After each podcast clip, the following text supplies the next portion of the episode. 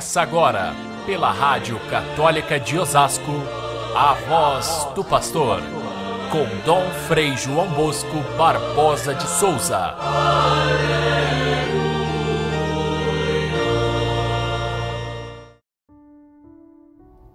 Quando um homem forte e bem armado guarda sua própria casa, seus bens estão seguros. Mas quando chega alguém mais forte do que ele e o vence, arranca-lhe a armadura em que confiava e distribui os seus despojos. Caríssimos irmãos e irmãs, ouvintes do nosso Evangelho de cada dia, quem é mais forte, o bem ou o mal? É o bem? Respondemos rapidamente e com simplicidade de fé, porque o bem é Deus e o mal, com Deus não tem, tem chance, Deus é o mais forte. Mas quem é que está ganhando a luta no mundo de hoje? Quantas vezes nós temos a impressão de que o mal acaba vencendo e o bem vai se encolhendo, vai retrocedendo, as injustiças crescem? Onde está a força de Deus? É um bom negócio a gente ficar do lado de Deus, mas quem garante que nós estamos do lado de Deus quando o bem e o mal se misturam dentro de nós? Tempo de quaresma, se a gente conseguisse separar o bem e o mal dentro do nosso coração e só ficar com o bem, nossa, seria uma quaresma perfeita. Mas quantas vezes isso é difícil? O próprio Jesus disse que o bem e o mal são como o joio e o trigo, crescem juntos e às vezes a gente quer arrancar um e arranca o outro junto. Na prática, a resposta é mais complicada do que a gente pensa. O Evangelho de hoje também mostra essa mistura quando o bem que fazia Jesus os seus sinais, os seus milagres foram interpretados por algumas pessoas como se ele estivesse fazendo aquilo por, por obra de Beuzebu, o chefe dos demônios. Jesus expulsando um demônio e aqueles que estavam observando diziam: é pelo dedo do demônio que ele expulsa os demônios. Jesus ouve essa confusão toda e coloca sempre as coisas no seu devido lugar. Primeiro, para a gente entender um pouco essa mentalidade da época, ali tudo era arte dos espíritos, bons e maus. Quando alguém fazia alguma coisa boa, era um espírito bom que havia eh, chegado. Quando fazia uma maldade, foi o espírito mau que agiu. E quando aconteciam, por exemplo, chegarem na cidade aqueles mágicos que faziam coisas espantosas e que as pessoas não conseguiam explicar, diziam: é, é, é ele está fazendo isso por arte do demônio. O conceito de demônio talvez é, é, na época era um pouco diferente desse nosso, que nós entendemos o espírito que rege todas as coisas más. Na linguagem grega, nós vemos que existem, existe essa expressão que também traduz um pouco do pensamento hebraico, que é, existem forças espirituais que regem a, o mundo que nós não conhecemos, não dominamos e chamamos de modo geral, os gregos chamavam de daimon, esse espírito que não era nem bom nem mal, mas era assim meio que intermediário. Agora, no caso do Evangelho, Jesus é, é acusado de ter parte com Beuzebu, que era uma entidade do mal dos povos vizinhos ali, como se ele viesse estragar a religião da, do povo de Israel. E Jesus responde: se Satanás expulsa Satanás, então é sinal que o reino dele chegou ao fim.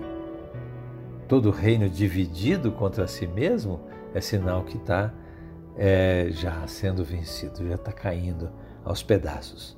Agora, se é pelo dedo de Deus que eu expulso os demônios, então é sinal que o reino de Deus chegou até vós. É esse o argumento irrefutável de Jesus diante daqueles que o criticavam. A expressão o dedo de Deus, de imediato devia lembrar para aqueles que conheciam bem a Escritura aquela confusão que houve no tempo de Moisés, quando, por ordem de Deus, ele queria convencer o Faraó a deixar sair o povo de Israel e Deus havia, pelas mãos de Moisés, feito cair inúmeras pragas sobre o Egito. E os sacerdotes do, do Faraó eh, não sabiam explicar aqueles, aqueles fenômenos que, que, que tinham acontecido, aquelas pragas imensas contra o povo do Egito, e eles diziam para o Faraó: Ó, aqui tem uma coisa inexplicável, é o dedo de Deus que está agindo.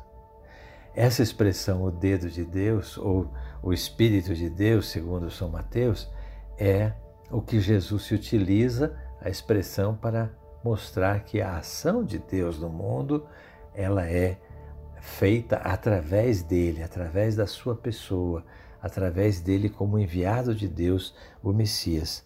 E isso é que os fariseus e os mestres da lei não querem aceitar. Jesus faz as coisas em nome de Deus, sim. Ele não faz show de milagres. As pessoas diziam, então faça um, um, um milagre para a gente acreditar que não é o demônio que está agindo. Faça alguma coisa em nome de Deus. E Jesus não vira as costas e não faz coisa alguma, porque ele não faz show para ninguém.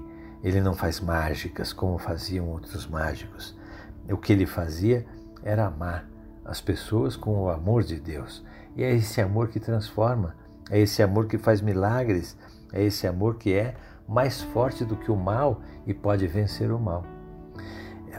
O, o finalzinho desse evangelho de hoje, na verdade, é uma pequena parábola em que Jesus retrata o bem e o mal mostra como o mundo está dominado muitas vezes pelo mal.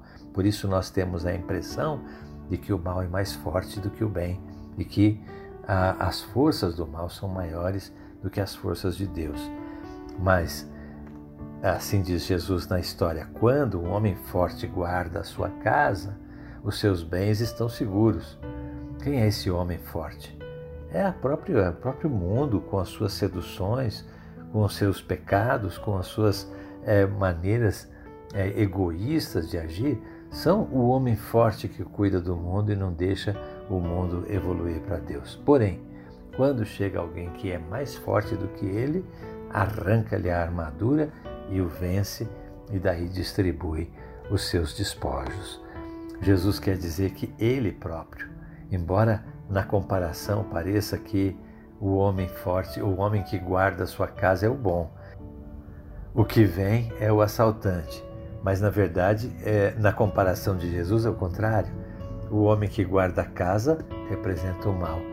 E ele é o mais forte que vem e vence o mal. E, portanto, aqueles que estão com ele, aqueles que são seus seguidores, aqueles que aceitam a sua proposta, aqueles que veem na sua ação o dedo de Deus, esses é que estão mais seguros. Portanto, é uma questão de escolha. Nós estamos permanentemente tendo que escolher entre fazer o bem ou fazer o mal. O Papa nos convida nesta quaresma a sempre escolher o bem, fazer sempre o bem, mesmo que demore para vir o resultado. Ah, o resultado virá. A gente vai colher as consequências daquilo que a gente plantou. É uma questão de escolha. E Jesus diz de uma forma lapidar: quem não está comigo está contra mim. É a, a posição radical. Estar com Cristo ou estar contra Ele não tem meio termo. O Simeão já tinha dito lá no início da história de Jesus que ele seria um sinal de contradição que haveria de revelar os segredos de muitos corações. Qual é o segredo que está no seu coração? Você está do lado de Cristo, sempre fazendo bem? Então, prepare-se, na Páscoa ressuscitaremos com Cristo. Fiquem todos com Deus. Até amanhã, se Deus quiser.